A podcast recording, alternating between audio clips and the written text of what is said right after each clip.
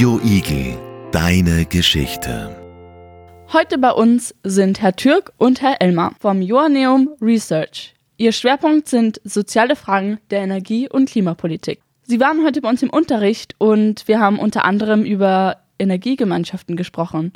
Dazu haben wir ein Spiel gespielt, The Power of Community. Könnten Sie unseren Zuschauern jetzt das Spiel erklären? Sehr gerne. Bei Power of Community geht es darum, weshalb sind erneuerbare Energien wichtig. Im Spiel gibt es Verbrauchspunkte, Energiepunkte. Energie kann gewonnen werden, zum Beispiel durch Windkraft oder durch Photovoltaikanlagen.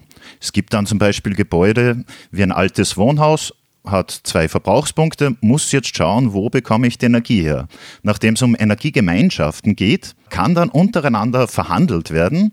Am Ende des Tages sollte es so sein, dass alle genau so viel Energie haben, wie eben Energieverbrauch pro Gebäude ansteht und benötigt wird.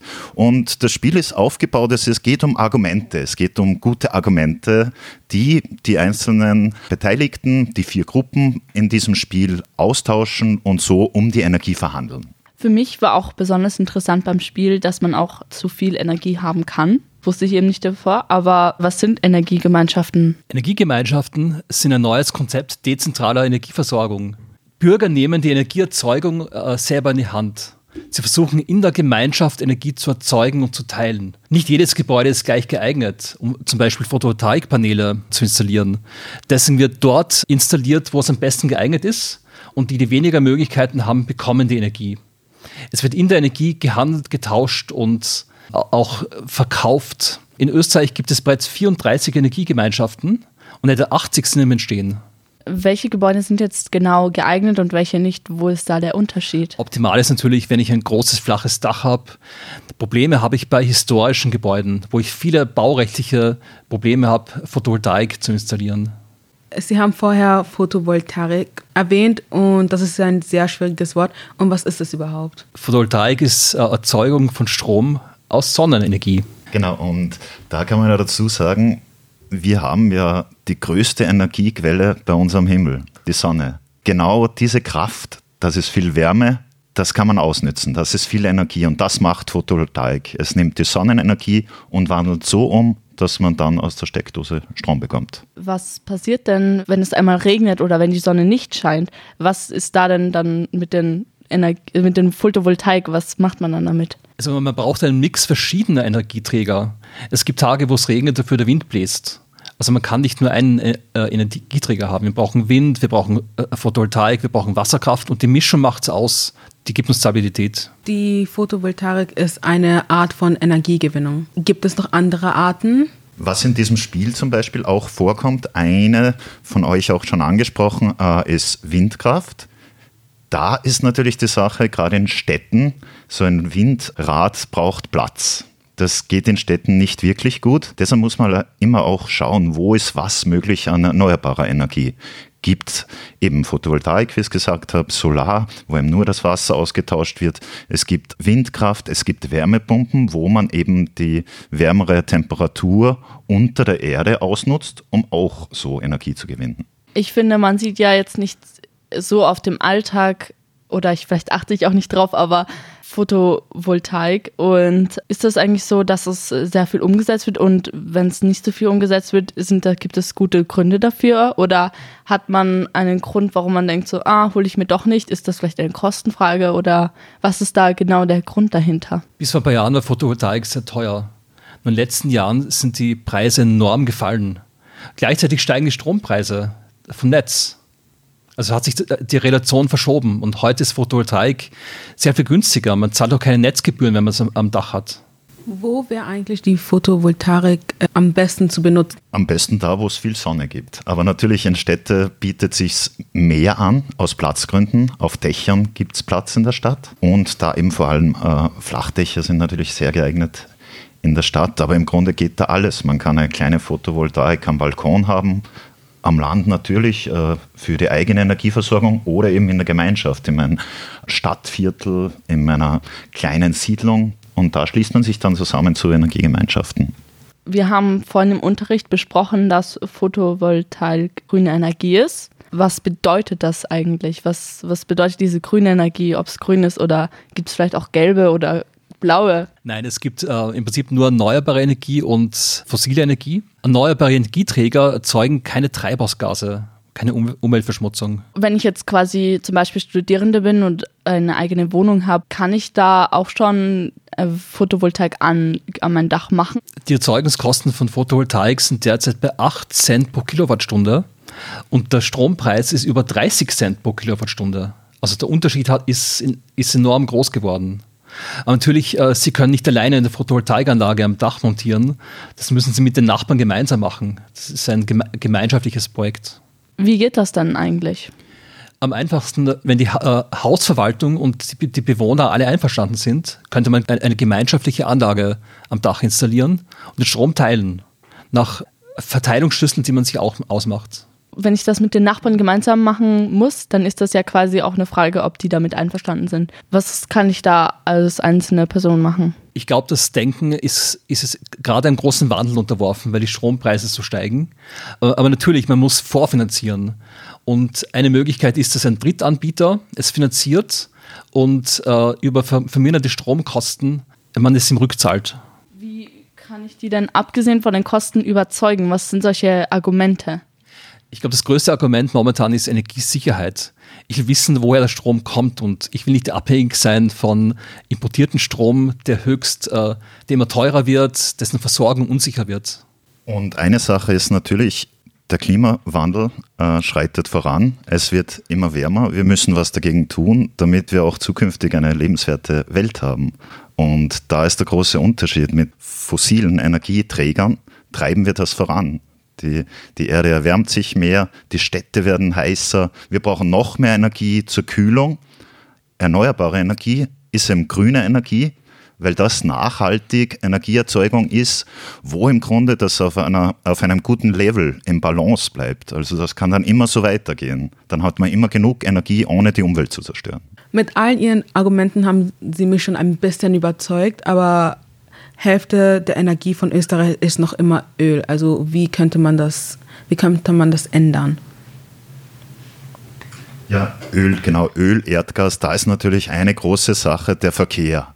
Der Individualverkehr, die Menschen, die alleine in einem Auto sitzen, hinten die Emissionen rausschicken und das alles zusammen, eben Öl, Erdgas, das ist über die Hälfte in Österreich immer noch. Verkehr ist eine Möglichkeit, Elektroautos zum Beispiel, aber das braucht wieder Strom. Ja?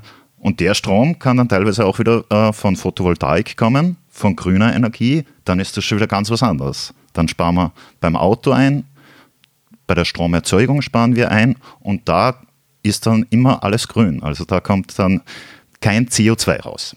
Wie Sie gesagt haben, also man kann auch alleine was tun und für die Umwelt halt auch. Aber wenn das so viel Energie von Öl quasi produziert wird und dass es so viel die Energie von Österreich äh, benutzt wird, wieso ist es dann so, dass die große Konzerne oder so irgendwie die Politik oder so nicht was dagegen macht? So, was könnten sie eigentlich machen? Was könnten sie machen, damit das besser wird, damit sich das bessert und ja. Das ist ein langsamer Prozess, weil die Menschen haben sich in den letzten Jahrzehnten an, an die heutigen Lebensstandards gewöhnt. Man ist gewöhnt, jeden kleinen Weg mit dem Auto zurückzulegen. Man müsste den Menschen langsam umerziehen, aber auch Alternativen anbieten. Besser öffentliche Verkehrsmittel zum Beispiel, äh, Bahnausbau. Hier muss ganz massiv investiert werden. Also wie Sie vorher schon erwähnt haben, haben Sie gesagt, dass ähm, der Strom ja teuer wird. Mhm. Und wieso passiert das genau? Na, es passiert äh, dadurch, dass der Strompreis vom Gaspreis abhängt. So, so schaut unser Marktmodell derzeit aus und der Gaspreis Preis steigt seit einem Jahr. Äh, global wird einfach immer, immer mehr Gas äh, gebraucht und der Ukraine-Krieg hat äh, Unsicherheit in den Markt ge gebracht und jede Unsicherheit treibt den Preis weiter in die Höhe. Ist man dann mit der Photovoltaik eigentlich unabhängig von diesen Konflikten? Also den Strom, den sie am, den sie am Dach erzeugen mit Photovoltaik, der ist völlig unabhängig von allen internationalen Entwicklungen. Nur von der Sonne. Welche andere Art von Energiegewinnung könnte man benutzen? Es kommt immer auf den Energiemix auch drauf an. dass man unterschiedliche erneuerbare Energiequellen hat. Österreich ist ja ein Land, wo schon sehr viel äh, Energie durch Wasserkraft gewonnen wird. Da muss man sich eben die Gegenden anschauen. Zum Beispiel in den Bergen im Westen von Österreich ist Wasserkraft so im größeren Stil jetzt eine super Möglichkeit. Wenn man nach Niederösterreich oder ins Burgenland schaut, wo es flach ist, konstanter Wind ist, da ist super, wenn man Windräder äh, irgendwie installiert. Und jetzt wieder in mehr so städtischen Gegenden, da bietet sich eben äh, Photovoltaik dann an. Sie beschäftigen sich ja mit sozialen Fragen der Energie- und Klimapolitik. Was machen Sie da genau? Die Energiepreise steigen stark an. Und viele Haushalte spüren das gar nicht, weil sie einfach äh, genug verdienen. Aber es gibt einen Teil der Bevölkerung, äh, die es sehr stark trifft. Und wir müssen herausfinden, wie stark sind die Effekte auf gewisse Gruppen der Bevölkerung und wie kann man diese Gruppen speziell unterstützen. Forschen Sie noch andere Arten von Energiegewinnung? Äh, wir forschen auch an äh, neuartigen Solarmodulen, die nicht, nur am Dach montiert werden können, sondern auch auf Fassaden und im Prinzip auf allen möglichen Flächen eines Hauses. So könnte man noch viel mehr erneuerbaren Strom gewinnen. Und es geht natürlich auch darum, so Photovoltaikanlagen, manche Menschen haben nicht so viel Geld natürlich, aber die sagen, wir möchten sowas haben. Es geht natürlich auch darum, dass es Förderungen gibt zum Beispiel, ja, dass das unterstützt wird, wenn, wenn Menschen auf ihrem Privathaus äh, so eine Photovoltaikanlage installieren. Seit einem Jahr gibt es ja ein neues Gesetz. Ja, das sogenannte ERG, eine, eine Erneuerbare Energieausbaugesetz. Und dort sind Energiegemeinschaften verankert. Dort wird auch eine räumliche Begrenzung äh, vorgegeben. Und ähm, dort wird ermöglicht, dass äh, Bürger Energie erzeugen und untereinander tauschen. Und lassen Sie uns nochmal eingehen auf die Energiegemeinschaften. Also 40 gibt es, 80 sind in Planung für ganz Österreich. Also wir sehen, das Gesetz gibt es ein Jahr und 40 Energiegemeinschaften gibt es, 80 sind in Planung. Es werden in den nächsten fünf Jahren bis zu 1000 erwartet. Also es gibt eine starke Marktentwicklung, die durch die jetzigen Entwicklungen beschleunigt wird. Ein ganz entscheidender Punkt in Energiegemeinschaften ist, in einer Gemeinschaft werden auch die überzeugt, die vielleicht kritisch sind. Sie, haben vorher erwähnt, ähm, wie, wie überzeugt man Bürger? Aber wenn, wenn es eine kritische Masse in einer Gemeinschaft gibt, nimmt man, nimmt man auch die mit, die vielleicht skeptisch sind oder die vielleicht sich nicht so gut leisten können. Und ein Effekt in einer Gemeinschaft kann natürlich sein, dass die Leute mehr darüber nachdenken, wie sie die Energie verbrauchen. Und dann denken sie, okay, jetzt äh, mein Nachbar, der heizt da irgendwie sein Swimmingpool alle zwei Monate befüllt er den neu und heizt den auf. Wir sind aber in einer Energiegemeinschaft, mit der muss ich jetzt mal reden, weil wir schauen, dass wir Energie sparen und der verpulvert das und vielleicht können wir das irgendwie besser managen. Was wir auch sehen in den entstehenden Energiegemeinschaften, sie fördern den sozialen Zusammenhalt. Auf einmal kooperieren die Nachbarn, gerade in Österreich kennen sich Nachbarn oft nicht einmal, auf einmal entsteht eine Gemeinschaft und sie helfen einander auch in vielen anderen Bereichen. Also sozialer Zusammenhalt wird gefördert. Also zu dem Sparen, wie kann man selbst Energie sparen? Das ist natürlich ein ganz ein wichtiges Thema, weil durch Energie sparen kann man ja 10% sind äh, locker drinnen, dass man sehr schnell 10% weniger insgesamt Energie verbraucht in Österreich. Und das ist wirklich eine gute Frage, warum wir eigentlich nicht mehr Energie sparen. Und da gibt es ja unzählige Möglichkeiten. Wenn man sich einen Haushalt anschaut, wie viele elektrische Geräte gibt es da? Wie oft lässt man irgendwie in einem anderen Raum das Licht brennen? Ist muss mein Kühlschrank so kalt sein? Genau, wie warm ist die Heizung? Jetzt im Sommer, wo es so heiß ist, da muss das Heizwasser nicht komplett aufdreht sein auf 90 Grad oder so. Zum Beispiel Klimaanlagen nicht zu kalt einzustellen oder Heizungen nicht zu, äh, zu, zu warm einzustellen. Äh, ich muss nicht in jedem Raum eine, eine Temperatur haben, wo ich im T-Shirt im Winter rumlaufe. Oder Elekt Elektrogeräte abzuschalten, wenn ich es nicht brauche. Es gibt unzählige einfache Maßnahmen, die kaum die Lebensqualität beeinflussen und schon Effekte zeigen. Wenn ich jetzt meiner Mama sage, du, wir haben jetzt über Energiegemeinschaften gesprochen, was kann ich da genau tun? Sie könnte mal das Thema mit den Nachbarn und mit der Hausverwaltung thematisieren. Die erste Frage, ist das Haus geeignet? Wollen vielleicht auch andere Häuser in der Gemeinschaft mitmachen? Und dann bräuchte sie natürlich eine Beratung von der Grazer Energieagentur. Jetzt haben wir gesprochen über Energiegemeinschaften, über Photovoltaik, über Energiegewinnung, über Energiesparen, über Energieverbrauchen und grüne Energie Wir haben im Moment so ein Thema, dass wir jeden Gast in unserem Radiostudio am Ende des Interviews fragen. Haben Sie denn ein Klimavorbild? Es gibt zahlreiche Klimavorbilder. Ich finde, Arnold Schwarzenegger ist ein tolles Klimavorbild. Er treibt global einfach Bewusstseinsbildung. Mein Klimavorbild äh, sind Bäume, weil die einerseits äh, CO2 umwandeln in Sauerstoff, weil sie kühlen, weil sie Wasser speichern und das geht ja Hand in Hand irgendwo mit Energie. Wenn's, wenn mehr Grün ist, mehr Bäume, brauchen wir auch weniger Energie teilweise. Dann bedanke ich mich, dass Sie hier waren und ich habe wieder mal sehr viel gelernt. Danke fürs Dasein dürfen. Wir lieben Bäume. Sehr gut. Radio Igel, deine Geschichte.